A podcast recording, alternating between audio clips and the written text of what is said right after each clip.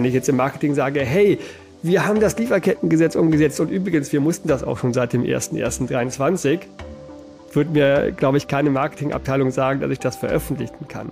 Ja, aber wenn ich sage, ey, ich mache das proaktiv, dann kann ich damit das natürlich auch durchaus nutzen. Damit habe ich ein Alleinstellungsmerkmal im Markt.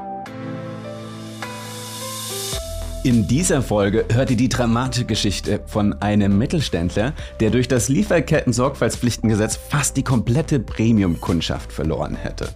Damit euch das nicht passiert, kriegt ihr dann aber auch noch das komplette Einmaleins rund um das Lieferketten-Sorgfaltspflichtengesetz, die noch kommende viel größere EU-Regulierung, nämlich die CSDDD und die Frage, wie das wiederum mit dem Green Deal und der CSRD an sich zusammenhängt. Nach den nächsten 60 Minuten könnt ihr in all diesen Themen mit mitsprechen und euer Unternehmen bestens dafür aufstellen.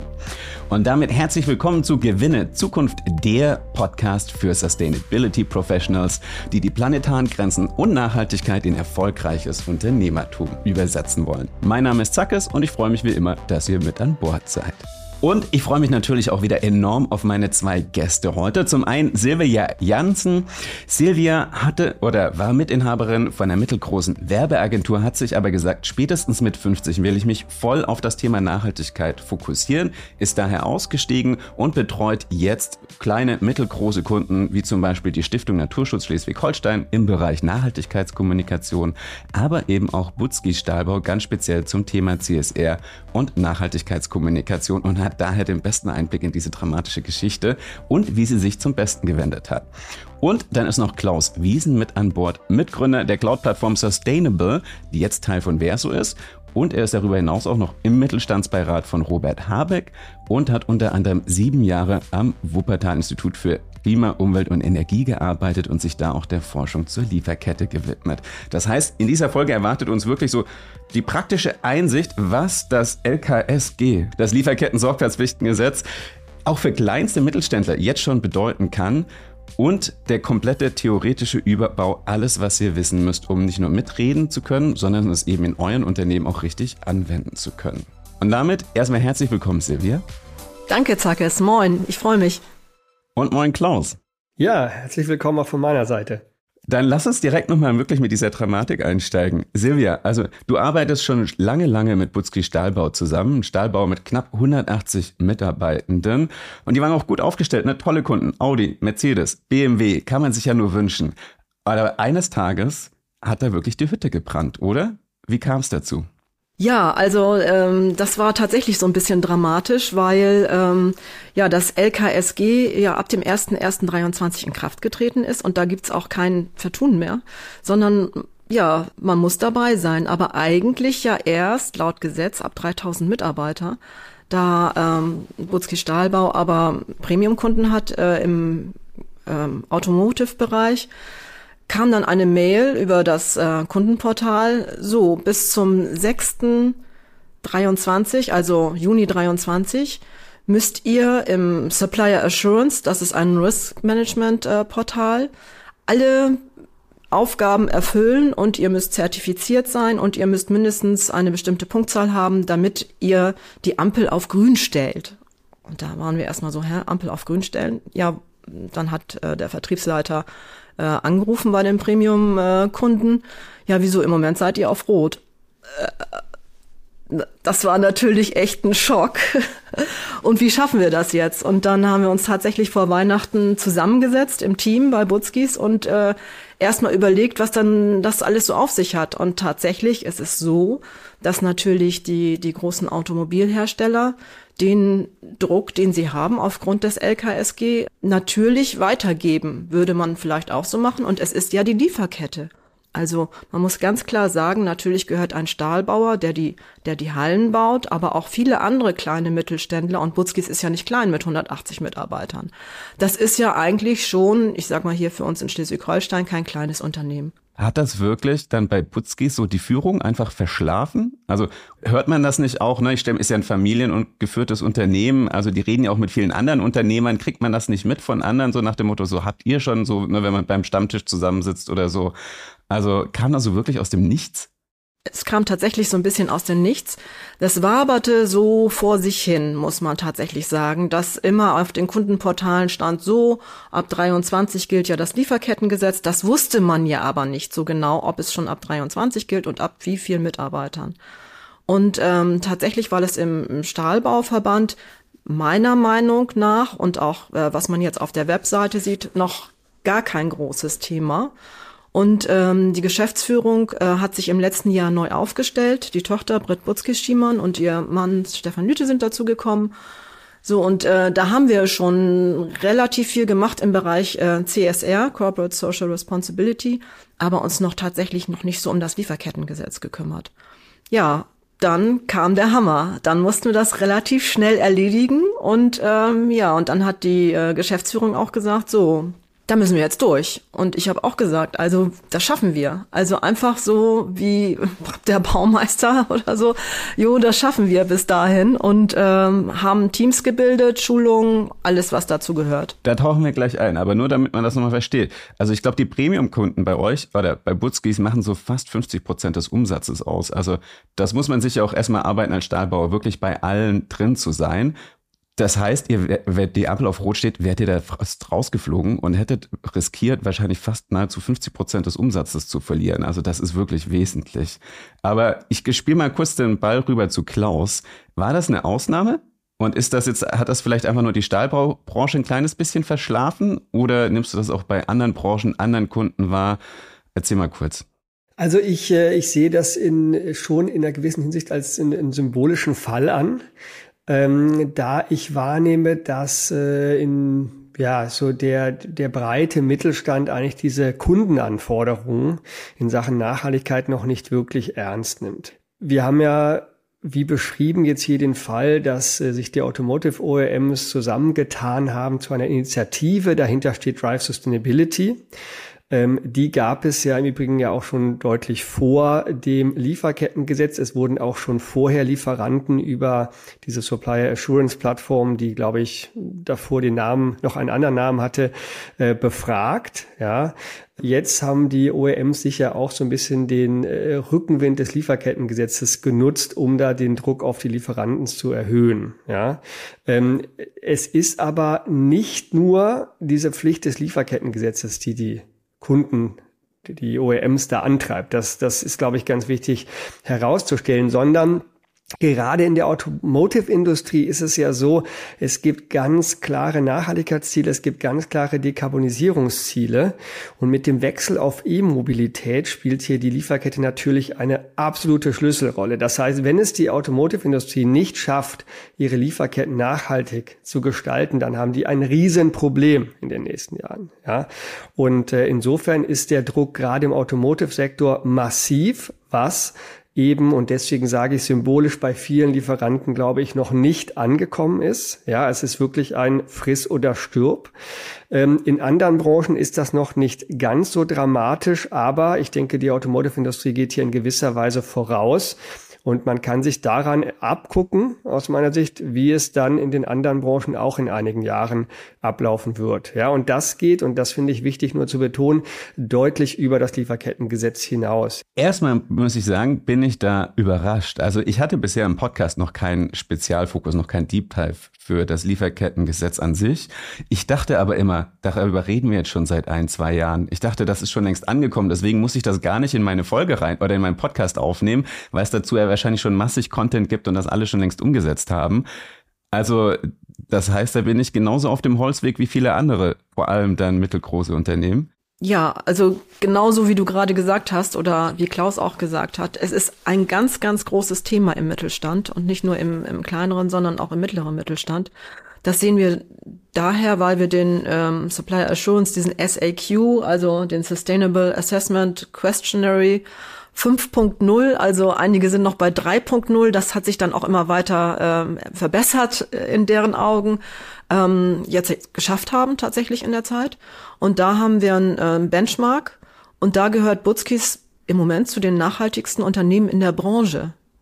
Wobei wir ja noch tatsächlich auch noch mit vielen Dingen am Anfang sind. Also Berichterstattung zum Beispiel haben wir noch ein bisschen zurückgestellt, weil da gibt es ja im nächsten Jahr wieder neue Richtlinien. Wird Klaus bestimmt noch was zu sagen. Also das verwirrt mich auch gerade so ein bisschen, was da jetzt alles äh, äh im Kommen ist. Wir bereiten uns darauf vor, warten aber erstmal nächstes Jahr ab, um ein vernünftiges Berichtsjahr zu haben. In deinem Statement stand jetzt schon super viel drin. Das eine ist, also, ne, es hat euch erstmal mega überrascht. Ihr habt euch wirklich reingeworfen, das in kürzester Zeit auf die Beine gestellt und habt dadurch jetzt aber plötzlich das um 180 Grad gedreht. Von dem Risiko wirklich massig Umsatz zu verlieren, habt ihr jetzt ein USP, weil ihr mit quasi zu den Besten in der Branche in dem Bereich gehört. Aber, und das ist ja mega spannend, trotzdem steht ihr in Bezug auf diesen riesigen Komplex und den Zusammenhang von, was bedeutet dann das LKSG mit der CSRD und mit der CSDDD trotzdem noch am Anfang. Und genau das werden wir in den nächsten noch 45 Minuten gut aufrollen. Bevor wir in all diese Themen richtig tief einsteigen, gibt es natürlich wieder in knapp 60 Sekunden einen Einblick in ein zur Folge passendes Sustainability Offering von meinem Werbepartner IBM. Von Inflation über geopolitische Turbulenzen bis hin zu den hohen Energiepreisen hält Unternehmen hier gerade einiges auf Trab. Vielleicht ein Grund dafür, dass zwar 95% der Unternehmen klare ESG-Ziele haben, aber nur 10% davon wirklich signifikante Fortschritte erzielt haben. Das ist nicht nur aus Sicht der Nachhaltigkeit, sondern auch aus unternehmerischer Sicht fatal. Eine Schlussfolgerung, zu der auch das IBV, das IBM Institute for Business Value, gekommen ist, nachdem es zwei große Umfragen in Tiefe analysiert hat. Zum einen eine Umfrage mit über 20.000 KonsumentInnen in 34 Ländern, zum anderen eine mit zweieinhalbtausend Executives in 22 Industrien. Das Fazit in einem Satz, ESG-Leader haben im Hinblick auf die Kundenbeziehung, Risikomanagement oder Finanzzugang klar die Nase vorne. Welche vier Säulen dabei entscheidend für die Kombination aus unternehmerischem Erfolg und Nachhaltigkeitszielen sind, erfährst du in dem kostenlosen IBV-Report in den Show Notes oder auf LinkedIn von Sustainability Specialist Ramon Di Canio. Klaus, du wirst bestimmt aber an der Stelle auch noch schnell was sagen. Ja, ich denke, dass es nochmal wichtig ist zu betonen, dass der, der, der Mittelstand hier ähm, natürlich in der Breite noch am Anfang ist. Ja, und ich finde das natürlich äh, sehr aussagekräftig. Ähm, wenn Silvia jetzt sagt, ja, Butzkis, eigentlich sind wir auch noch am, am Anfang und, und scoren da schon ganz gut. Ja, das, das unterstreicht schon meine Aussage so ein bisschen. Klar, der Mittelstand nimmt das irgendwo auch in der Breite noch nicht, noch nicht so ernst. Ich spreche ja mit vielen Unternehmen natürlich äh, tagtäglich äh, auch zu dem Thema und da sagte mir zum Beispiel ein Mittelständler, der an die ähm, Automotive-Industrie auch äh, liefert.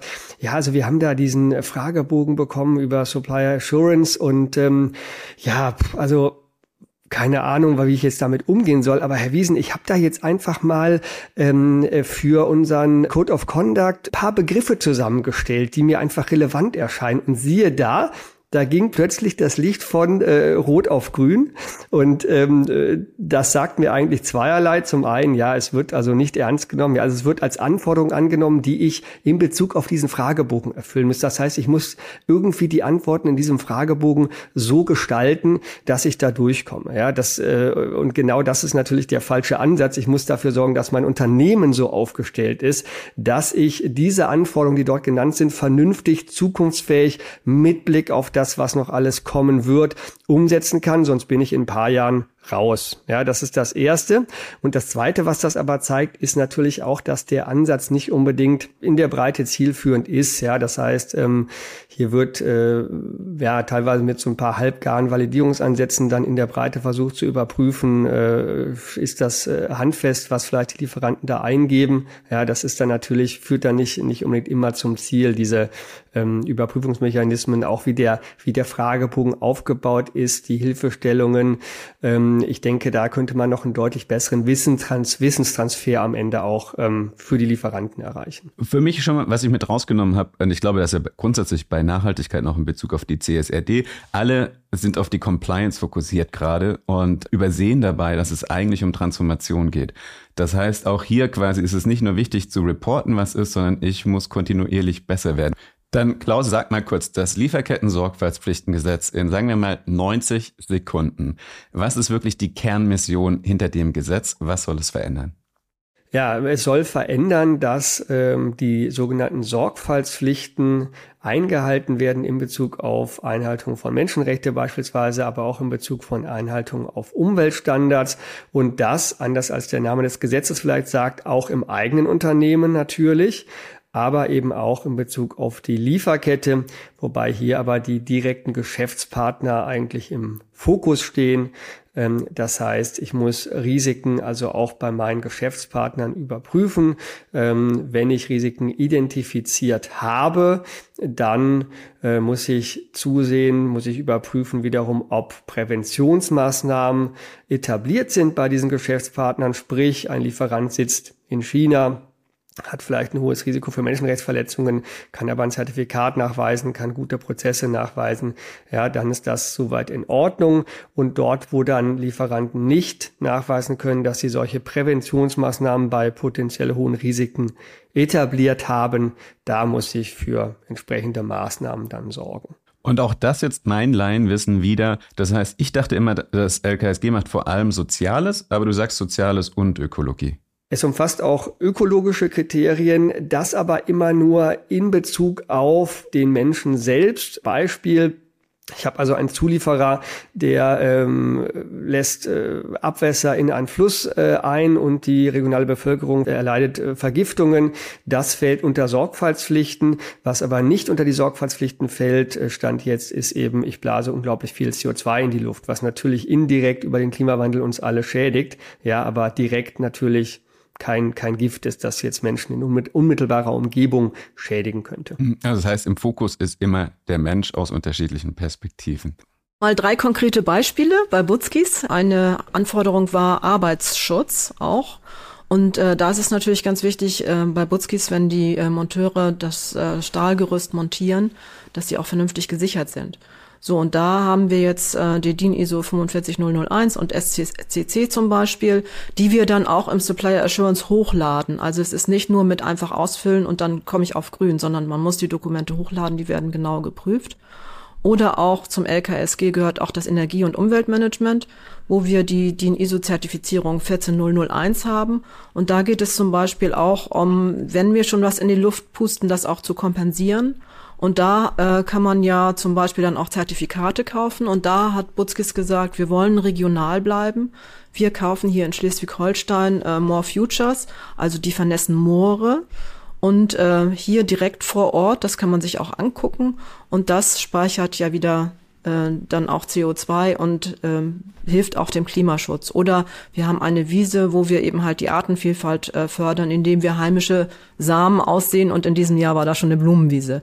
Also das sind dann die konkreten Beispiele, die auch sich positiv auswirken auf äh, Umweltschutz, Artenvielfalt, aber auch, dass wir die, den Menschen jetzt oder schon immer, aber jetzt natürlich besonders in den Mittelpunkt rücken mit ganz unterschiedlichen Maßnahmen. Und das ist wiederum das Gute daran, dass es das LKSG gibt und auch so ein bisschen Zwang dahinter ist. Jetzt bin ich wieder ein bisschen überrascht, weil ich dachte, das sind eh Sachen, die sind schon so TÜV geregelt. Also wenn irgendwo ein Stahlbauer eine Halle montiert, dann ist er eh schon zwölffach abgesichert. Das heißt, äh, ist das jetzt gerade für Unternehmen, die jetzt nicht eine Lieferkette haben, die bis nach China geht und wo am Anfang zum Beispiel noch Näherinnen sitzen oder Arbeiter in, im Feld draußen, die spritzen oder düngen und dergleichen. Das heißt, selbst wenn ich nur innerhalb von Deutschland operiere, äh, dachte ich, ist das dann einfach nur so eine Schlacht, wirklich diese ganzen Zertifikate und Nachweise und TÜV-Berichte und Prüfen einzusammeln und nachzuweisen? Oder muss ich da wirklich noch Gibt es da kritische Risiken, Klaus? Ja, das ist nochmal ein wichtiger Punkt, den du ansprichst, denn ähm, es ist ähm, tatsächlich so, dass viele dann auch, und das meinte ich auch vorhin mit, ähm, es hat auch für Verwirrung gesorgt, das Gesetz über das Ziel ähm, hinausgeschossen sind mit ihren Anfang an die Lieferanten. Das Gesetz schreibt eben einen risikobasierten Ansatz vor und ähm, lässt aber teilweise etwas im unklaren, zumindest zu Beginn, als es noch keine weiteren Informationen gab, wie man denn diese Risiken konkret bewertet und ab wann es ein hohes Risiko ist und ab wann es ein niedriges Risiko ist. Das ist, ich sage immer, das Gesetz ist nicht schwarz-weiß. Ja, es, es gibt ähm, keine feste Vorgabe ab dann ist es ein hohes Risiko und ab dann ist es ein niedriges. Ja, ähm, das muss jeder individuell, jedes Unternehmen individuell beurteilen. Und das hat dazu geführt, dass eben Lieferanten in der Breite mit Fragebögen torpediert wurden, auch in Deutschland von dem Hintergrund, dass man gesagt hat, okay, äh, was weiß ich, ob die ein hohes Risiko haben, die sollen mir jetzt mal nachweisen, äh, welche Maßnahmen sie denn durchführen. Und das aber ist genau nicht der Ansatz des Gesetzes eigentlich. Ja, ich muss erstmal schauen, wo sind denn überhaupt potenzielle Risiken und die hängen sich insbesondere, und das hat auch die, die BAFA, das ist das Bundesamt, was die Einhaltung des Gesetzes überprüft, ähm, ja, unterstrichen. Es sind im Wesentlichen zwei Kriterien, Länder- und, und Branchenzugehörigkeit. Und wenn ich jetzt also in Deutschland in einer Nicht-Risikobranche bin, ähm, was bei Butzkis aus meiner Sicht durchaus der Fall ist, eine, wäre eine valide Einschätzung zunächst einmal, dann muss ich auch nicht direkt umfassende äh, Maßnahmen vorweisen. Ja, denn das wäre also ein, ein legitimes Vorgehen und das wurde aber durchaus anders interpretiert. Man muss aber auch ganz klar hervorheben, dass im Automotive-Bereich eben diese Supply Assurance Fragebögen nicht nur auf die Einhaltung des LKSGs abzielen. Ja, sie sind ganzheitlich ausgelegt auf das Thema Nachhaltigkeit, was ja auch sinnvoll ist und umfassen beispielsweise eben auch den Klimaschutz. Ja, deswegen ist es hier in gewisser Weise ein anderer Scope, der aber eben auch dafür genutzt wurde, um dann die Einhaltung mhm. äh, des LKSGs zu überprüfen. Und das hat, ist dann natürlich irgendwo auch eine kleine Schieflage am Ende. Bevor Silvia gleich erzählt, wie sie das angegangen sind, noch kurz, du hast gesagt, also deine Einschätzung nach Butzki ist nicht eine Hochrisikobranche. Hast du zwei Beispiele von Branchen oder Unternehmen, die eher im Hochrisikobereich sind, auch in Deutschland? Ja, ähm, Logistik und Gastronomie beispielsweise. Ja, ich habe äh, im Logistikbereich äh, war erst vor ein paar Wochen äh, groß in der Presse Streik der der der Lastwagenfahrer. Also da sind durchaus äh, Verstöße gegen Einhaltung von Arbeitszeiten. Ähm, genauso in der in der Gastronomie teilweise Verstöße gegen vielleicht Mindestlohn. Ja, ähm, Verstöße gegen eben auch äh, Einhaltung von Arbeitszeiten bekannt. Somit ähm, ja sind hier auch potenzielle Risiken und da sollte ich dann auch genauer hinschauen. Das heißt, wahrscheinlich könnte man dann easy auch noch ergänzen, Baubranche oder auch die Agrarbranche in Deutschland mit Erntehelfer und Erntehelferin. Silvia, was hieß das für euch? Papierschlacht dann monatelang oder äh, was musstet ihr angehen intern und wie viele Personen musstet ihr sein, um das wirklich umzusetzen? Welche Abteilungen mussten da mitwirken? Also intern hieß es erstmal Bewusstsein schaffen, tatsächlich. Ne? Also was, ähm, was wird da von uns verlangt und was steht auf dem Spiel?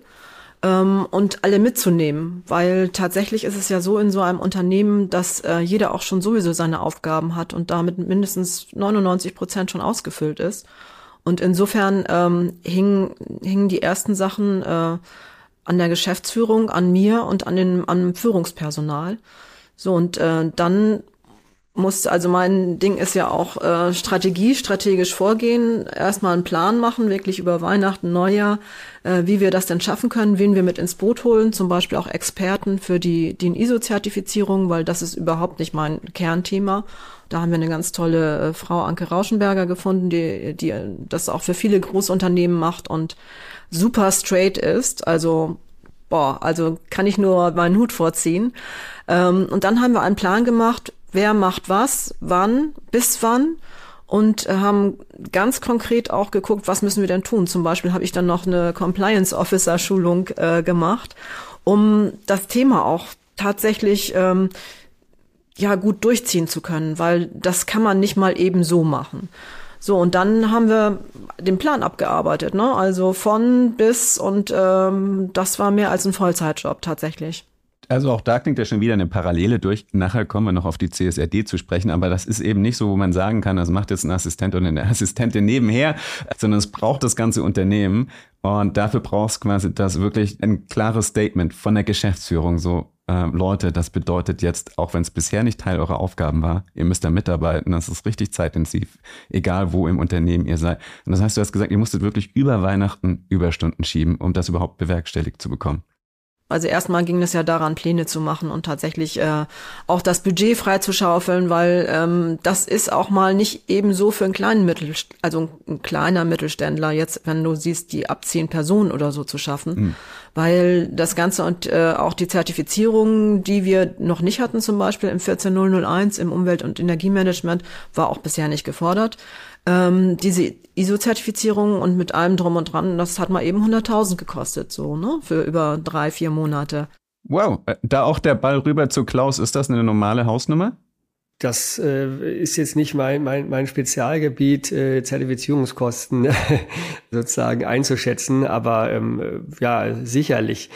Ähm, man muss natürlich dazu sagen, dass jetzt ähm, Silvia bei, bei Butzkis, dadurch, dass die, soweit ich das jetzt gerade verstanden habe, auch die, ihr ja auch diese Hallen wirklich aufbaut, ne? ähm, da natürlich schon auch dann klar gewisse zusätzliche Risiken bestehen. Aber ne, sich zertifizieren zu lassen, ist, ist, ist, ist nie günstig wir sind natürlich da, ne, ich kann aus eigener Erfahrung sagen, wir sind jetzt ein, ein kleineres Unternehmen natürlich. Mit, mit Verso haben wir uns gerade ISO 27001 zertifizieren lassen. Da haben wir deutlich weniger für hingelegt, ja. Ähm, aber klar, je größer das Unternehmen, äh, desto, desto teurer ist dann natürlich auch eine Zertifizierung, gerade wenn man die internen Aufwände dann noch mit, mitrechnet. Man geht aber dann meistens natürlich auch mit einem Mehrwert, mit besseren Prozessen dann darüber hinaus. Also man sollte jetzt nicht nur die, diese Kosten sehen. Ja. Genau. Und du hast es aber auch klingen lassen, Silvia. Das heißt, ähm, du hast dich, sag nochmal in deinen Worten, zertifizieren lassen als Compliance Officer. Compliance Officer, genau. Und das heißt also, ihr müsst irgendwo in die verschiedenen Abteilungen reisen äh, und schauen, waren die Sicherheitsschulungen da, werden Arbeitszeiten eingehalten. Gab es andere Abteilungen, die euch zuliefern mussten und die vielleicht auch überhaupt keine Lust drauf hatten? Also wir haben einen Qualitätsmanager, der ähm, eigentlich auch immer alles im Griff hat und eine super Zulieferung gemacht hat. Also tatsächlich haben wir sehr gut zusammengearbeitet. Ähm, der ist aber hauptsächlich dann für die DIN ISOs zuständig. Dann haben wir natürlich den Einkauf. Wir haben ja Lieferanten, unter anderem Stahllieferanten, Glaslieferanten, Schrauben, alles was dazugehört. Ähm, und der Einkauf war auch wirklich ganz speziell gefordert, weil unser Einkauf, ich sage mal unser, aber Butzkis Einkauf, muss natürlich wieder unsere Lieferanten überprüfen. Also wir haben einen Code of Conduct und wir haben jetzt Lieferantenfragebögen. Und unsere Lieferanten müssen natürlich auch uns wieder Rede und Antwort stehen. Einerseits wird das gefordert vom Supplier Assurance, also von diesem Konglomerat an äh, Automobilkonzernen und auch noch andere haben sich da zusammengeschlossen. Und für uns ist es halt wichtig, dass wir auch Lieferanten haben, die nach den LKSG-Standards liefern, produzieren, ihre Mitarbeiter behandeln, die Umweltstandards halten. Und das ist eigentlich das Ding, weil wir arbeiten ja mit ganz großen Lieferanten zusammen, Stahl, also ne, das sind schon dann äh, Hausnummern oder eben oder Schrauben, ähm, aber auch kleineren Lieferanten, die uns zuliefern. So, und das müssen wir halt durchdrücken und der Einkauf, ähm, könnt ihr euch vorstellen, hat auch genug zu tun. Da wurde dann auch geschult. Also wir haben erstmal die ganzen Mitarbeiter compliance-mäßig geschult und den Einkauf speziell, wie sie denn ihre Lieferanten befragen, ohne rauszufliegen. Weil äh, Lieferanten, also es ist eben halt so, ähm, die Lieferketten sind nicht mehr so, wie sie vor Corona waren. So, und da müssen wir natürlich auch nett zu denen sein, ganz klar. Also wir wollen jetzt auch nicht irgendwo rausfliegen, weil die sagen, ah, die Butzkis, was sind das denn für Leute, ne? Die fragen uns ja Sachen das ist interessant. Also die OEMs geben den Druck nach unten weiter. Der kommt bei euch an. Ihr seid dann aber in der brenzligen Situation, dass ihr den Druck eurerseits nicht einfach genauso, ich sag mal jetzt schamlos weitergeben könnt, weil ihr tatsächlich dann an der anderen Ecke vielleicht zu hören bekommt, ist uns zu aufwendig. Und bekommt ihr das dann eher von den Großen zu hören? Also ich sag mal jetzt, ich weiß nicht, wer den großen, aber sagen wir jetzt von den Thyssens, die euch den Stahl liefern, oder kommt ihr das von den Kleinen zu hören? Irgendein kleiner, ich weiß nicht, Schreiner, Tischler, ist bei euch wahrscheinlich nicht relevant, aber was wäre so ein Beispiel von einem kleinen Lieferanten oder welche Lieferanten hätten keine Lust, dann den Aufwand zu betreiben? Die Großen haben damit kein Problem. Die sind hm. zertifiziert, die sind gut, die haben Abteilungen dafür. Ich sage mal, da sitzen dann in der Compliance oder in der LKSG-Abteilung von den Großen, da sitzen 30 Leute oder 40 oder noch mehr. Hm. Äh, ich habe mal gehört, Siemens hat jetzt irgendwie 200 Compliance Officer alleine. Äh, so. Und ähm, wir, wir versuchen das fair weiterzugeben und gucken immer, wie wichtig sind die dann. Also wie wichtig ist das auch im Prozess. So, und da haben wir äh, ein Rating und danach stufen wir auch unsere Lieferanten ein und haben auch unterschiedliche Bögen. Und natürlich die äh, Lieferanten unter zehn Mitarbeitern, die fragen wir persönlich, gehen auch hin und gucken uns das an. Und tatsächlich gucken wir uns auch an, wie die produzieren, wenn das vor Ort ist, ob das die Verzinkerei zum Beispiel ist. Das ist, sind natürlich alles auch Produkte, die im LKSG eine Rolle spielen. Du hast es gesagt, die Großen sind gut aufgestellt, die haben teilweise super viele Compliance Officer. Also welche sind dann die Lieferanten, die euch unter Druck setzen, wo ihr merkt, wir müssen freundlich zu denen sein? Kann ich dir im Moment gar nicht sagen. Also grundsätzlich sind wir immer freundlich. Ähm, wer jetzt damit Probleme hatte, das wird sich zum Ende des Jahres herauskristallisieren. Wir haben schon viele Fragebögen verschickt, die auch zurückbekommen. Und jetzt gilt es, das nachzuarbeiten. Das ist aber natürlich wieder eine Zusatzarbeit für den Einkauf. So, jetzt ist die Frage, stellt man da jemanden ein? Hm, nee, das muss irgendwie so funktionieren und man muss sich dafür Platz schaffen. Und da sind wir jetzt gerade im Prozess. Also es ist wirklich eine totale Prozessarbeit das ganze Jahr über. Wie stellen wir auch verschiedene Abteilungen auf? Und wenn da jemand jetzt schon am Anschlag ist, wie kriegen wir das hin, das umzuverteilen oder uns Zeitpuffer zu schaffen? Klaus, was wäre dein Rat für das Vorgehen hier? Weil ich nehme an, das, was Silvia beschreibt, ne, dass der Einkauf da plötzlich wirklich richtig gefordert ist mit einer Aufgabe, die eigentlich bisher noch gar nicht Teil wahrscheinlich auch der KPIs war oder der Zielvorgaben. Ist das normal? Und wie geht man das am besten an? Das ist auf jeden Fall normal. Also gerade auch bei Unternehmen, die jetzt auch direkt äh, umfassend unter das LKSG äh, fallen, da ist natürlich zunächst einmal äh, steigt der, der Workload immens. Ähm, äh, das bekomme ich auf jeden Fall von den Unternehmen gespiegelt. Wir haben genau dafür, ja, so, sowas hat uns ja motiviert, also sozusagen auch unsere Existenzberechtigung, sage ich mal, mit der Verso äh, Lieferkettenplattform, ehemals Sustainable, ja, zu sagen, da schaffen wir irgendwie eine Lösung, um genau ähm, solche Unternehmen zu entlasten. Denn äh, wichtig hierbei ist, was sind denn so die Aufwandstreiber, die dahinter stehen? Und klar, zunächst einmal ganz wichtig, ähm, wie Silvia, äh, du sagtest, Prozesse, ganz, ganz wichtig. Und das ist aber auch ein riesen Mehrwert, den ich dann schaffe, glaube ich, im Unternehmen. Ne?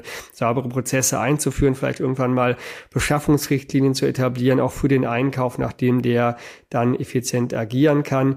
Aber es gibt natürlich auch Bereiche, die schaffen jetzt keinen direkten Mehrwert und sind große Aufwärtstreiber, wie eben erstmal Risiken zu bewerten, Risiken zu erfassen von den Lieferanten, gerade wenn die Lieferanten sich vielleicht dann nicht immer kooperationsbereit ähm, zeigen. Und ja, das heißt, eine Herausforderung, und das bekommen wir eben auch gespiegelt und eben gerade auch natürlich von kleineren Lieferanten, die jetzt sehr ungünstige Konstellation, ich bin ein kleiner Lieferant, habe trotzdem viele Kunden, ja, dann bekomme ich eine äh, Vielzahl an verschiedenen Excels, Fragebögen, die alle leicht anders ausgelegt sind. Die muss ich dann alle beantworten und das macht mir natürlich den riesen Aufwand und sorgt irgendwie auch dafür und das, das finde ich schade, ähm, dass der Fokus nicht darauf liegt, hey, was muss ich jetzt tun, um wirklich besser zu werden als Unternehmen, sondern hey, wie kann ich jetzt irgendwie diese blöden Fragebögen alle schnell beantworten? Und genau das ähm, ist ja eigentlich die, die falsche Perspektive. Ja, und ähm, hier wollen wir eigentlich versuchen zu sagen, okay, wir schaffen da eine gewisse Standardisierung. Natürlich gibt es auch eine Handvoll Plattformen auf dem Markt dann wieder, ja, die das alle ähm, so, so vorgeben, aber dennoch auch durch ähm, eine hohe Effizienz bei den Assessments, durch eine sehr pragmatische Vorgehensweise, ja, kann ich hier, wenn ich denn Risiko habe, sehr schnell nachweisen, a, ähm, dass ich Maßnahmen etabliert habe oder B, wenn ich keine Maßnahmen bisher habe, und das halte ich für ganz, ganz wichtig, verstehe ich auch gleich und habe einen Wissenstra Wissenstransfer in Richtung, okay, was bedarf es denn, was muss ich denn jetzt machen und warum muss ich das machen? Ja, das, das halte ich für ähm, sehr wichtig in dem Prozess und ich glaube, da kann, ne, da kann eine Software zum Beispiel auch einen Mehrwert bieten, weil das dadurch vorgegeben ist. Wichtig ist dann aber natürlich, ganz, ganz zentral, die Prozesse drumherum auch sauber aufzubauen. Ja.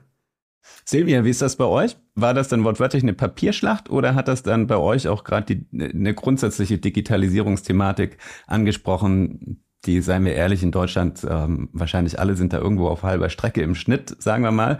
Das heißt, da merkt man dann plötzlich so, ui, jetzt wissen wir, warum die Digitalisierung relevant ist. Ja, genau. Du hast es erfasst. so war das wirklich.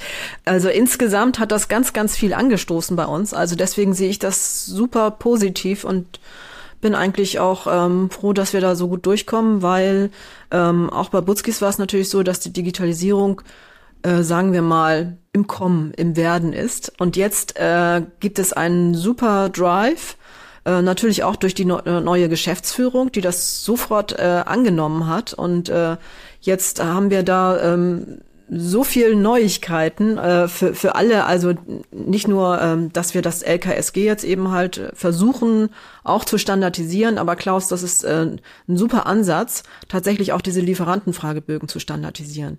Das ist nämlich auch ein das Problem, was ich sehe, weil wir haben den Apropos Papierschlacht, um darauf zurückzukommen, wir haben diesen Fragebogen natürlich selbst ausgearbeitet. In unseren Worten und so, wie wir meinen, dass es ähm, praktisch und gut ist und auch schnell gehen soll. Aber das ist natürlich individuell, ein individueller Fragebogen. Und nun kommen auf so einen Mittelständler mit 50 äh, Mitarbeitern zum Beispiel 10 oder 20 verschiedene Fragebögen zu. Wie soll das funktionieren? Natürlich wann soll er das machen? Also zack ist, wie du schon sagtest, wahrscheinlich Weihnachten oder so, wenn er Zeit hat. Ne? Ist ja aber nicht ähm, der Sinn dieser ganzen Festivitäten. So, und bei uns ist es halt so, wir haben äh, tatsächlich ganz neue Prozesse aufgesetzt. Die IT wird jetzt gerade komplett neu aufgestellt, was auch wieder ganz oben von der Geschäftsleitung auch äh, gewollt und gewünscht ist. Und ähm, da werden neue Programme installiert. Also wir werden auch da ganz, ganz viel machen und auch in der Produktion. Also das hat das war so ein Wirbelwind, sage ich mal. Das muss man aushalten können, ne? wie ein Kapitän, sage ich mal. Und äh, da bin ich ganz froh, dass, äh, dass da auch jetzt die richtigen Kapitäne am Ruder sind, die das einfach, einfach machen. Du hast vorhin gesagt, 100.000 Euro musstet ihr investieren, weil teilweise das auch nur mit noch weiterer externer Hilfe ging. Gleichzeitig sind nicht die Ressourcen gebunden, plus es hängt plötzlich auch mit dem Digitalisierungsprozess zusammen. Klingt für mich nach schon echt viel Investition von, ähm, also von Menschenstunden plus Geld. Blieben dann plötzlich andere Schritte, die ihr eigentlich geplant hattet für das Unternehmen auf der Strecke? Ja, gute Frage. Ähm, eigentlich war eine neue Logistikhalle geplant, äh, auch am Standort äh, Krempe, wo die Firma beheimatet ist. Und das wurde jetzt äh, tatsächlich auf nächstes Jahr zurückgestellt, weil diese Investitionen doch äh, ja unplanmäßig kamen. Aber es ist halt ein gesundes Familienunternehmen und von daher können die das schon wuppen. Aber die neue Halle wurde dann leider, leider mit einem Tränchen äh, im Auge ähm, zurückgestellt. Was er aber auch heißt, wie existenziell das für euch war in euren Augen. Mal zu sagen, habe ich eine neue Halle, mit der ich schneller oder besser produzieren kann, versus ich muss jetzt wirklich erstmal meine Premium-Kunden bei Stange halten und mich um die Mitarbeitenden kümmern, heißt ja wirklich, wie relevant das ist, wenn das so grundlegende Investitionen um Jahr verschiebt. Klaus, an der Stelle jetzt, äh, es fiel schon ein paar Mal, ne? wir hatten so eine Zahl wie 3000 Mitarbeitern, Silvia hat aber gesagt, es betrifft auch Leute mit 10 Mitarbeitenden. Also was sind die Grenzen und was sind die Timelines jetzt auf ähm, das Lieferkettengesetz bezogen? Und danach dann direkt im Anschluss, es passiert ja noch viel anderes. Also es kommt die CSDDD, also die Corporate Sustainability Due Diligence Directive der EU. Mache ich das alles oder warte ich einfach, bis die kommt? Fang dann von vorne an, muss ich das, was Silvia jetzt beschrieben hat, dreimal machen. Blätter mal kurz diese verschiedenen Timelines auf. Zunächst mal äh, zu dem Scope des Lieferkettengesetzes. Also das äh, ich glaube, das ist eine Vorgabe vielleicht Silvia von Supplier Assurance, dass man sagt, das gilt äh, ab, ab zehn Mitarbeitende werden die, die Lieferanten vielleicht befragt. Also der eigentliche Scope des Gesetzes ist ja erstmal ab 3000 Mitarbeitende seit dem 1.1.23 und ab dem 1.1. nächsten Jahres dann ab 1000 Mitarbeitende in Deutschland fall ich unter das Gesetz. Ähm, weil eben äh, viele ähm, Unternehmen dann in der Breite ihre Lieferanten befragt haben, direkt umfassende Informationen, Vorgaben, Anforderungen gestellt haben, hat das BAFA auch nochmal eine Handreichung rausgegeben, ähm, die eben besagt, äh, man sollte jetzt nicht Lieferanten einfach proaktiv mit ähm, riesigen Anforderungen torpedieren. Ja, ähm, ich glaube, das war auch eine Reaktion eben darauf, dass ähm, da so umfassend Lieferanten in der Breite befragt wurden. Sprich, ähm, es ist schon so, entweder ich falle unter das Gesetz oder ich falle unter falle nicht unter das Gesetz. Dann muss ich natürlich irgendwo schauen, wo sind meine Kundenanforderungen. Klar, ähm, der Kunde ist am Ende immer der König, ja, aber ähm, wenn jetzt mein Kunde unbegründet unglaublich viele Informationen anfragt, ähm, Maßnahmen, äh, mit Maßnahmen auf mich zukommt, dann äh, sollte ich da schon mal zurückfragen, hey, ähm, ne, wo, was ist denn der Grund dafür? Inwiefern begründest du das hier? Bin, siehst du, dass ich einem konkreten Risiko an der Stelle ausgesetzt bin ähm, oder nicht? Ja, also das vielleicht einmal zum Rahmen des Gesetzes. Dann gibt's den Blick in die Zukunft und ähm, der ist ganz, ganz wichtig bei der Umsetzung des Gesetzes, denn wir haben eben also verschiedene Chancen, sage ich immer, die mit der mit dem Gesetz einhergehen. Und das ist zum einen erstens Digitalisierung. Ja, Nachhaltigkeit und Digitalisierung geht auf jeden Fall Hand in Hand. Und genau wie du gesagt hast, Silvia, ist es wirklich eine Chance für die Unternehmen, dass sie jetzt so ein bisschen dahin geschubst werden, sich auch dem Thema Digitalisierung mal im Einkauf, ähm, äh, aber auch in anderen Bereichen da nochmal besser zu widmen. Das ist das Erste. Und das Zweite ist eben, dass sich damit erste Schritte in Richtung der weiteren Gesetzgebung, Regulatorik, die noch kommt, gehe, wenn ich es denn richtig aufsetze. Was da noch kommt, ist, glaube ich, das Entscheidende, weil alle, die dachten, dass das Lieferkettengesetz schon ein Hammer ist, die CSDDD, wird nochmal durchaus gewaltiger, oder? Bevor Klaus auf die CSDDD eingeht, gibt's natürlich den Shoutout ins Nachhaltigkeitsökosystem. Gerade für die Themen dieser Folge möchte ich unbedingt auf die kostenfreien Angebote von mittelstand-digital.de aufmerksam machen.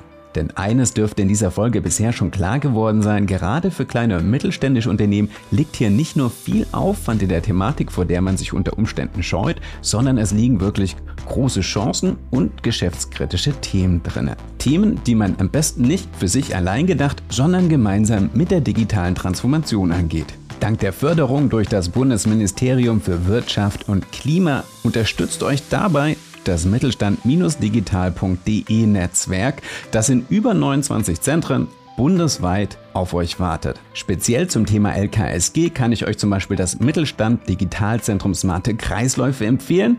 Wendet euch hierfür einfach an Anja Merker. Ihre E-Mail-Adresse packe ich in die Show Notes und ihr findet sie natürlich auch auf LinkedIn. Geht das Thema also nicht nur jetzt an, sondern gönnt euch auch die Unterstützung, die es da draußen für euch schon gibt. Und damit zurück zu Klaus und dem Zusammenhang des LKSG mit der CSDDD und der CSRD.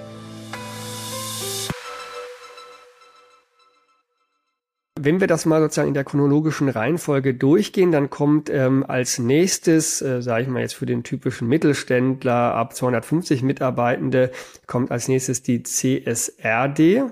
Ja, eben die Richtlinie, die erfordert, dass ich einen standardisierten Nachhaltigkeitsbericht veröffentliche.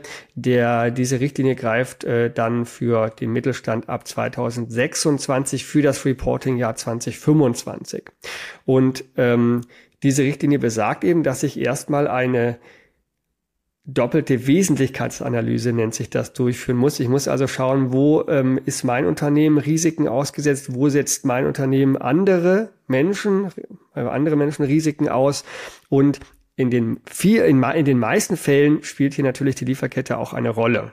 Die CSRD haben wir in der einen oder anderen Folge schon ein bisschen mehr beleuchtet. An der Stelle nur, wo sind Überschneidungen dass ich jetzt vielleicht nicht doppelte Arbeit leisten muss. Zwischen C also wenn ich jetzt zum Beispiel das Lieferkettengesetz schon angegangen bin, habe ich dann schon Hausaufgaben für die CSRD gemacht oder andersrum? Genau das wollte ich sagen. Ähm, es sind dann schon Hausaufgaben auch für die ähm, CSRD gemacht. Ja, ähm, das heißt, äh, wenn ich auch Risiken in der Lieferkette identifiziert habe, bin ich auch laut CSRD eigentlich dazu verpflichtet zu schauen, ne, eine Risikoanalyse durchzuführen, zu schauen, gibt es Risiken und genau das habe ich ja dann ja mit dem Lieferkettengesetz schon erschlagen. Falle ich als Lieferant aber nicht direkt unter das Lieferkettengesetz, habe das aber dennoch implementiert, so wie jetzt bei Butskis, habe ich dann natürlich auch schon in Richtung CSRD meine Hausaufgaben gemacht. Ja, das, das ist eben sozusagen das Wichtige. Plus Silvia hat ja erzählt, äh, Supply Assurance hat eh nochmal einen, einen weiteren Scope als nur das LKSG. Das heißt, dadurch habt ihr wahrscheinlich auch schon sehr viel für den Bereich gemacht. Dann die CSDDD, weil äh, LKSG deutsche Regulierung, CSRD europäische Regulierung. Und warum brauchst du jetzt neben der CSRD auch noch die ähm, Corporate Sustainability? Nee, ich komme mittlerweile auch schon durcheinander mit all diesen Abkürzungen. Die Corporate, Corporate Sustainability Due Diligence Directive, genau. Genau, ja. Weil da steckt ja dann auch Sustainable drin und nicht Supply Chain. Oder ist es die Corporate Supply Chain Due Diligence Directive? Nein, nein, es ist, es ist, es ist die Sustainability Due Diligence Directive bezieht sich aber hier auch äh, mit, mit klarem Fokus auf auf die Lieferkette. Ähm, diese ähm, ist im Prinzip das ähm, europäische Pendant eben zum Lieferkettengesetz. Ja, ähm, auch hier gibt es dann natürlich wieder große Überschneidungen. Sie geht aber an einigen Stellen über das Lieferkettengesetz hinaus. Das sind insbesondere zwei Bereiche. Einmal, dass ich eben ähm, nicht nur bei spezieller Kenntnis, bei ähm, offensichtlichen äh, Meldungen, Vorfällen über meine direkten Geschäftspartner hinausschauen muss, sondern ich muss auch risikobasiert die gesamte Lieferkette im Blick halten. Ja, also einfach nur basierend auf typischen Risikoindikationen muss ich ähm, Verantwortung für die Vorlieferkette übernehmen. Das ist sicherlich ein ganz, ganz großer Unterschied, der sicherlich noch zu großen Herausforderungen führen wird für Unternehmen. Und das andere ist, und das ist natürlich ein ganz, ganz wichtiger Aspekt auch, das Thema Klimaschutz. Das heißt, ich muss meine Lieferanten auch überprüfen, ob sie denn im Einklang mit den Pariser Klimazielen wirtschaften. Ja, und das greift natürlich alles Hand in Hand, aber der Unterschied ist jetzt schon, dass natürlich die CSRD den Fokus erstmal auf der, primär auf, auf mich als Unternehmen legt ähm, und die CSDDD soll aber bewirken, dass über die EU hinaus natürlich auch dann äh, Lieferanten dazu motiviert werden, bewegt werden, entsprechende Standards auch umzusetzen. Okay, Klaus, nochmal einmal für mich, ähm, um es grundsätzlich zu verstehen. Über allem thront ja der Green Deal, das ist eines der wichtigsten Prinzipien, so das Do Not Harm Principle. Und ähm, es geht wirklich darum, dass die EU nicht nur innerhalb der EU, sondern auch über die EU hinaus so den europäischen Wertekanon etabliert und gleichzeitig aber auch verbindlich Klimaziele des Pariser Abkommen ja, einhält und die Unternehmen wirklich dazu führt. Also es ist nicht nur Compliance, es hat wirklich einen Transformationsanspruch auf all diesen verschiedenen Ebenen. Auf jeden Fall hat es das und das, das ist ja auch das Ziel dahinter, das darf man nicht vergessen. Ja, wir müssen natürlich äh, die Wirtschaft transformieren, ähm, um am Ende die Klimaziele äh, zu erreichen, den Klimawandel natürlich irgendwo zu, zu mindern und die drastischen Auswirkungen. Das ist ganz, ganz wichtig, dass wir das nicht, nicht vergessen.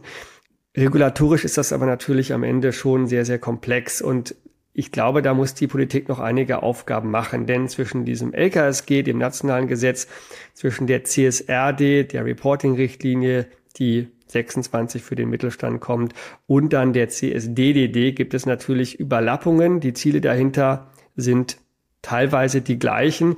Ich muss aber als Unternehmen Stand jetzt oder riskiere ich für das LKSG, für die CSRD und für die CSDDD einen separaten Bericht abgeben zu müssen. Und ich glaube, da müssen auf jeden Fall noch Synergien geschafft werden und ich bin auch sehr zuversichtlich, dass bis es dann mal soweit ist, dies auch der Fall sein wird. Kleiner Einschub an der Stelle. Ich weiß, dem letzten durfte ich bei EY Österreich in einem Webinar teil sein mit einer kleinen Keynote. Die haben von CS3D gesprochen. Das fand ich eine charmante Abkürzung, weil man das viel einfacher aussprechen kann und auch nicht so sehr mit der CSRD durcheinander kommt. Aber Silvia, Hoffst du, dass das wahr wird, was Klaus sagt, dass sich das irgendwie konsolidiert und nicht drei verschiedene Berichtsstandards rauskommen? Oder hast du jetzt irgendwie Weihnachten 23, äh, 24 und 25 jeweils schon reserviert, um das, was alles noch als nächste Welle kommt, dann ähm, wieder mit Überstunden abarbeiten zu dürfen? Also genau, ähm, das ist nämlich auch Thema. Ich habe das das ganze Jahr schon überlegt, wie ich äh, diesen Nachhaltigkeitsbericht, der noch äh, im, im Werden ist, abfasse und befasse mich tatsächlich auch schon mit dem CSRD und mit dem CSDDD ähm, und will schon im Vorwege den Kunden darauf vorbereiten. Also tatsächlich den Nachhaltigkeitsbericht nach den Richtlinien schreiben, die, das sind im Moment die GAI, ähm, die wahrscheinlich dann auch für alle drei gelten, weil nämlich 26, wenn das unaussprechbare CSDDD kommt. Ähm, das gilt dann ab 250 Beschäftigte, das ist ja schon mal sicher. Und die Pflichten der Geschäftsleitung werden wesentlich strenger. Und ähm, da sind dann zum Beispiel auch Biodiversität ist dann ein Thema. Und das versuchen wir tatsächlich jetzt schon zu berücksichtigen. Also ich, ich schaue einfach, was da, was da schon drin steht. Und das macht ja auch Strategie aus, dass man ein paar Jahre im Voraus guckt und nicht äh, guckt, so, was ist jetzt von uns gefordert und hoch, oh, oh, jetzt muss ich das aber schnell machen und Weihnachten ist wieder hin. Nein, also tatsächlich gehen wir da strategisch vor. Ich gucke, was, was CSDDD fordert und da wollen wir drauf hinaus, so dass Weihnachten die nächsten Jahre für die Familien reserviert ist. und das Spannende ist, und wie gesagt, ich versuche jetzt mal CS3D zu sagen, anstatt CSDDD. Die CS3D packt das Thema Biodiversität an. So, das heißt ja. auch nochmal gründlicher und tiefgehender, als ich das bisher bei der CSRD auf dem Schirm hatte. Hm. Und Jetzt ist es so, ihr habt schon super viel zu tun und vielleicht bereiten sich alle auf das LKSG vor. Und du hast gesagt, jetzt, was dahinter kommt, jetzt auf der CSRD-Ebene, da wird der Berichtsstandard die ESRS sein aber ihr orientiert euch gerade an der GRI, um jetzt wirklich alle maximal zu verwirren. Das ist die Global Reporting Initiative. Ganz ehrlich, Klaus, du bist im Mittelstandsbeirat. Sagst du da nicht ehrlich, Leute, bevor wir all das machen, schafft doch mal irgendwie Klarheit, Orientierung, Konsolidierung. Steht nicht sogar im Raum, ob das Lieferkettengesetz ausgesetzt wird, bis die EU am Start ist, damit die Mittelständler jetzt wie Silvia nicht erstmal voll Gas geben, investieren und dann wieder in eine andere Richtung umschwenken müssen mit einem anderen Fokus? Grundsätzlich setze ich mich schon dafür ein, dass das Ganze äh, zusammengedacht wird. Ich glaube, es ist eben politisch überhaupt nicht einfach, ja, das natürlich da die Instrumente zu entwickeln, zu verabschieden. Du hast äh, Vorgaben, willst vielleicht auf nationaler Ebene vorangehen, dann hast du zieht die EU nach, was ja auch wichtig ist. Also da ist eine unglaubliche Komplexität dahinter und das darf man, glaube ich, nicht vergessen. Ich finde es extrem wichtig, dass natürlich am Ende dann ähm, Synergien geschafft werden, ja, dass nicht äh, doppelte Reporting-Pflichten, wie schon gesagt, am Ende erforderlich sind, dass nicht doppelte Prozesse und Strukturen aufgebaut werden müssen. Das ist, glaube ich, das übergreifende Ziel. Ich sehe aber auch, dass wir da auf einem guten Weg sind. Das heißt, ähm, auf der einen Seite rate ich zwar immer dazu, sich frühzeitig aufzustellen, frühzeitig zu verstehen, was kommt da auf mich zu. Auf der anderen Seite denke ich aber, sollte man jetzt nicht ähm, versuchen, den Gesetzestext überzuinterpretieren und schon umzusetzen, bevor er gar nicht verabschiedet ist. Also wenn wir auch sehen, was sich beim LKSG, welche Reise das war, diese letzten zwei Jahre, ja, welche Erkenntnisse dann auch äh, noch ähm, geschaffen wurden, wie die Risikoanalyse durchzuführen ist beispielsweise, dann wird am Ende nie so heiß gegessen wie gekocht. Und ich glaube, das ist ein sehr wichtiges Credo, was man im Mittelstand dann mitnehmen sollte. Das heißt, man muss diese Transformation ernst nehmen, man muss sie ganzheitlich angehen, aber man sollte sich nicht im Klein-Klein verlieren ähm, und, und, und sagen, okay, ähm, ich setze das mit, sage ich mal, erstmal gesundem Menschenverstand um und ähm, was jetzt regulatorisch ganz genau wie erforderlich ist, das ist dann entscheidend, wenn die Regulatorik auch wirklich mal da ist. Zu dem Punkt, dass äh, ja sogar überlegt wurde, ähm, die Pflichten des äh, Lieferkettengesetzes äh, auszusetzen. Das, das ist nicht der Fall. Ähm, es gab davon von Robert Habeck mal ein Zitat, was dafür Aufruhr gesorgt hat in Richtung, wir setzen die Reporting-Pflicht aus. Ich glaube, das war bis die CS3D dann mal da ist. Ich glaube, dass auch der Bundesminister da ein bisschen durcheinander gekommen ist. Ich glaube eher, dass er die CSRD eigentlich meinte. Denn die ist ja das, was als nächstes für den Mittelstand ansteht. Und ähm, hier ist es wirklich auch wichtig, glaube ich, diese Synergie zu schaffen, wenn ich nach CSRD schon in Bezug auf die Lieferkette berichte, dann muss ich nicht unbedingt nochmal einen Bericht nach Lieferkettengesetz erstellen. Das äh, fände ich auch sehr sinnvoll. Silvia, bei euch ist es so, dass ihr das jetzt wirklich in schnellster Zeit geschafft habt. Ihr seid, ihr habt wirklich nicht nur eigentlich alle Ampeln auf grün, sondern ihr steht als eins der Unternehmen in dem Bereich da, die sehr gut aufgestellt sind. Das heißt, ist ja wahrscheinlich für euch mittlerweile jetzt auch zu einem wirtschaftlichen USP geworden, weil ihr damit punkten könnt, oder? Und gehst du jetzt mit dem Mindset dann all das, diesen riesigen Komplex und Wust, den Klaus auch schon so ein bisschen umschrieben hat, an nach dem Motto, da sind noch mehr Chancen für uns drin? Ja, das würde ich auf jeden Fall sehen. Also das sind ähm, interne und externe Chancen oder Benefits, wie auch immer man das bezeichnen möchte. Wir minimieren auch Risiken dadurch jetzt durch die Risikoanalyse, die ja dann auch wirklich in allen Abteilungen gelebt wird. Und vor allen Dingen Kunden, aber auch Banken und Versicherungen äh, schätzen das. Und äh, das kam noch gar nicht zur Sprache. Also tatsächlich ist das äh, Rating dann bei den Banken noch besser oder Versicherungen sagen auch, okay, also ihr kennt ja eure Risiken, ihr habt sie minimiert, das ist ja super und äh, das ist kein kleiner Batzen. Also teilweise oder langfristig sparen wir natürlich auch dadurch. Also wir haben zwar viele Ausgaben, aber insgesamt ist es natürlich ein USP auf jeden Fall noch, aber darauf darf man sich nicht ausruhen. Das ist auch ganz klar, weil andere werden folgen. Und es ist aber auch eine Kundenbindung oder die Kundenzufriedenheit steigt natürlich auch, weil die können sagen, so, ne, wir arbeiten mit einem Stahlbauer zusammen, der tatsächlich die höchsten Anforderungen erfüllt, tatsächlich erfüllt, nachweisbar erfüllt. Und das ist eigentlich ein ganz großes Gut, das wir im Moment haben. Und ja, also ich hoffe auch, dass wir das ähm, gut rüberbringen können im Markt. Äh, das ist ja auch immer noch, so eine Sache. Ne? Also wie wird das eigentlich gesehen? Und wir haben ja am Anfang gesagt, es, es wird noch gar nicht so gesehen im Mittelstand. Und da, damit muss man halt punkten. Und das LKSG kommt ja auch nicht von ungefähr oder das Pariser Abkommen, sondern wir erleben ja, wie das, wie der Klimawandel äh, tatsächlich da ist und nicht mehr geleugnet werden kann. So, und von daher sehen wir uns da wirklich auf einem guten Weg, ohne irgendwie Greenwashing zu betreiben, sondern das sind Tatsachen, ne? Ich muss ehrlich sagen, ich bin ja in die Folge gestartet mit, okay, nach 60 Minuten haben wir das wunderbar aufgegliedert und aufbereitet und alle Fragen beantwortet. Ich habe jetzt eigentlich fast noch mehr Fragezeichen vor, vor Augen als danach, weil es echt eine komplexe Thematik ist. Das heißt, Ich glaube, das Wichtigste ist ja zu wissen, wo gibt es noch mehr Antworten. Magst du vielleicht ein, zwei Dinge nennen, die dir in der Rolle am meisten geholfen haben, wo du sagen kannst, wenn jetzt hier jemand zuhört, der gerade in der Situation ist, ist sozusagen das Telefon klingelt und das heißt so, oh, die Alarmglocken schrillen, wir müssen jetzt loslegen. Was würdest du sagen als die ersten zwei, drei Schritte, um sich wirklich als die Person gut aufzustellen, die da den Auftrag hat, das voranzutreiben? Oh, das kann ich gar nicht so genau sagen, weil ich hatte natürlich CSR-Vorkenntnisse und durch meine Arbeit bei der Stiftung Naturschutz ist es eben halt auch so, dass ich, ähm, dass ich da natürlich ähm, viel mitbekomme. Vom LKSG, ähm, ja, das war so Learning by yourself. Also du musst halt einfach dich darum äh, kümmern. Da gibt es ein paar Hilfestellungen. Äh, man kann viel lesen, man kann Podcasts hören, aber so eine richtige Zusammenfassung oder eben halt auch branchenspezifisch oder auch äh, von der IHK zum Beispiel habe ich jetzt nicht gefunden. Das kann an mir liegen, es kann aber auch daran liegen, dass es noch gar nicht so tatsächlich so ernst genommen wird gerade. Ne? Das wird noch kommen, glaube ich. Also es, ähm, es, es wabert ja jetzt schon lange das Lieferkettengesetz und in den, in den Risikobranchen ist das ein Thema. Aber beim, äh, beim normalen Mittelstand ist es, glaube ich, immer noch nicht angekommen.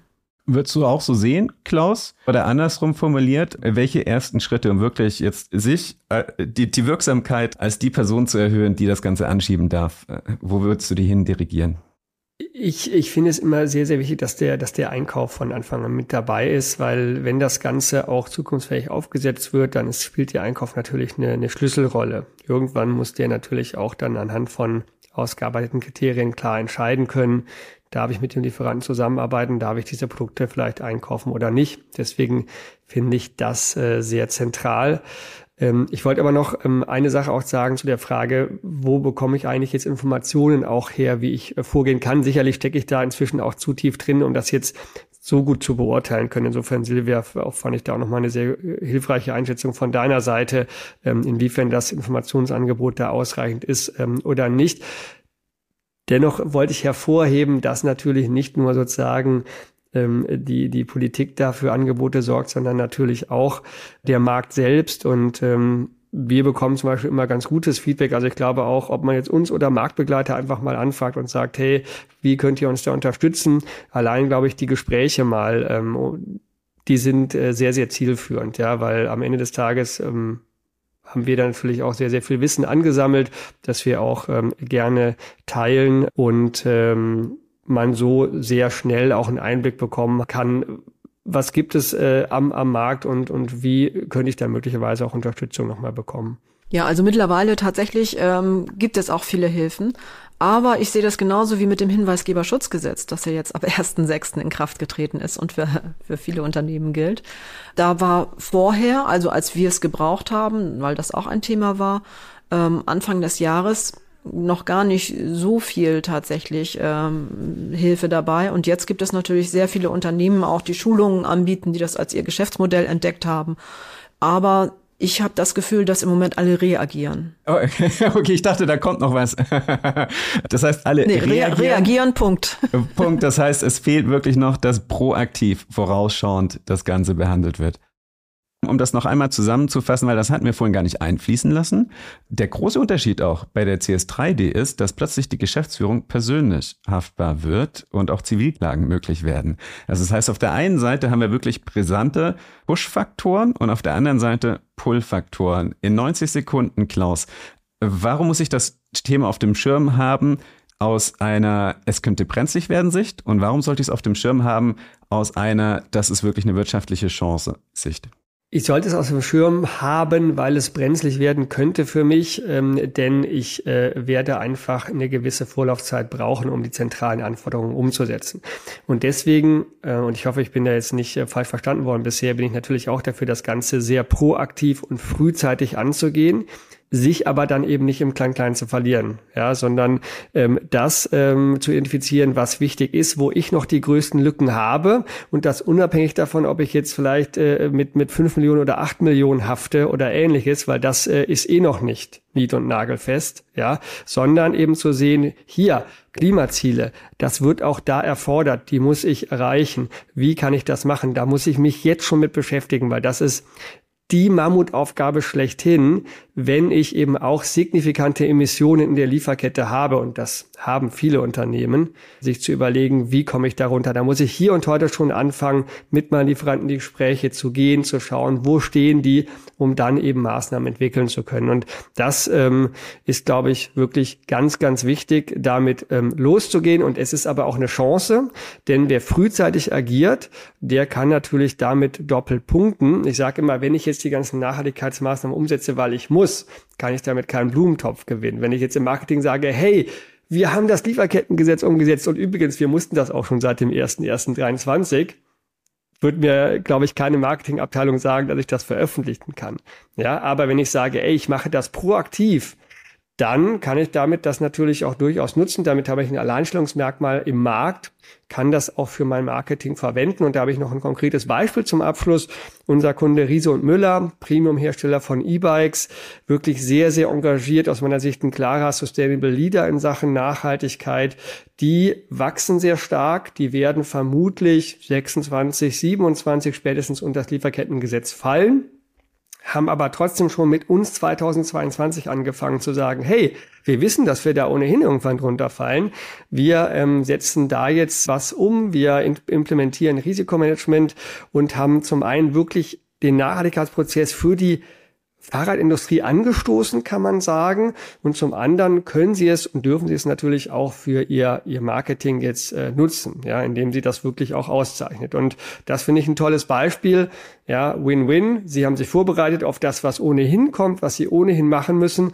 Aber jetzt können sie es eben auch sehr gut für die externe Kommunikation ähm, und als Alleinstellungsmerkmal im Markt nutzen. Silvia, dein Schlussstatement, all das, was Klaus beschrieben hat, wenn ich das angehe, was ist die wichtigste Eigenschaft? Also die wichtigste Eigenschaft ist eigentlich den Überblick zu behalten und tatsächlich so ein äh, Deep Dive im Unternehmen haben, dass man das Unternehmen auch kennt und nicht nur oberflächlich betrachtet und auch die Personen im Fokus hat. Also wer kann was tatsächlich, auch die, die Charaktereigenschaften teilweise, auch wer kann was aushalten und wer nicht. Und dann ist es halt so, dass man proaktiv vorangehen muss und nicht nur, weil es gerade gefordert wird, sondern tatsächlich immer auch die Zukunft im Auge hat. Und da wirklich auch guckt, was ist denn nachhaltig? Also was können wir denn wirklich bewegen, wie wir zum Beispiel eben heimische Zertifikate gekauft haben, äh, Kompensationszertifikate und nicht irgendwo im was weiß ich nicht, äh, Regenwald, was auch wichtig ist, aber ähm, dass man wirklich guckt, ähm, was ist denn gefordert und was ist sinnvoll. Also ich finde, das passt wunderbar also man darf das auf keinen Fall nur als Compliance betrachten. Es ist ein großes Transformationsthema. Wenn man das nicht im Blick hat, dann verspielt man wirklich einerseits die Chance, sich auf das vorzubereiten, was noch nachgelagert kommt, plus man verspielt auch die Fähigkeit oder die Chance, sich als Unternehmen zukunftsfähig aufzustellen. Wichtigstes Takeaway auch für mich, man kann das nicht einfach nur extern einkaufen und sich schnell quasi, wenn man sagt, okay, wir haben es verschlafen, wir geben jetzt, schmeißen jetzt Geld drauf, sondern es braucht wirklich Menschen im Unternehmen, die das Know-how haben oder das Know-how verliehen bekommen, das anzugehen. Plus es braucht die Menschen, die wirklich den Drive haben, die Eigenschaft, die Verankerung dem Unternehmen, das vorantreiben zu können, auch wenn Widerstände aufkommen. Und das Wichtigste, das habe ich bei euch beiden herausgehört, bei dir Silvia, aber auch bei dir Klaus, dass das Ganze wirklich von ganz oben von der Geschäftsführung getragen wird, dass das ins Unternehmen kommuniziert wird und das klare Backup da ist für die Menschen, die das dann umsetzen dürfen. Also ein Thema, das man gründlich angehen muss, das man mit viel Zeit angehen muss, mit viel Energie, aber auch mit dem Blick darauf, dass es wirklich zukunftsfähig macht. Danke euch beiden für den Besuch heute. Vielen Dank, Silvia. Gerne, Zackes. Bis bald. Alles Gute. Und vielen Dank dir, Klaus. Vielen Dank auch von mir. Bis bald. Das war ein kleiner Deep Dive speziell in das Lieferkettengesetz. Ich hatte im Podcast natürlich auch schon drei richtig coole Folgen zum Thema CSRD einfach erklärt, zum Thema CSRD und ESG Reporting und eine zum Thema Nachhaltigkeitsbericht, nämlich die Folge 14, 22 und 23. Also geht am besten stöbern, schaut, was es da schon gibt, abonniert den Podcast in eurer Podcast-App, denn das Thema wird bestimmt nochmal kommen, dann verpasst ihr es nicht. Und das Wichtigste, wenn ihr jetzt schon Fragen habt, dann connectet euch natürlich mit Silvia Janssen auf LinkedIn, mit Klaus Wiesen auf LinkedIn und nicht zuletzt mit mir, Zackes Brustig. Den Link gibt's in den Show Notes, denn ich poste ja regelmäßig zu allen Folgen auf LinkedIn und dort in den Kommentaren mischt wirklich eine hochwertige Community an Sustainability Professionals mit. Wenn ihr euch mit euren Peers vernetzen wollt, ist das der Ort. Ich freue mich auf die nächste Folge und darauf, dass ihr wieder mit an Bord seid.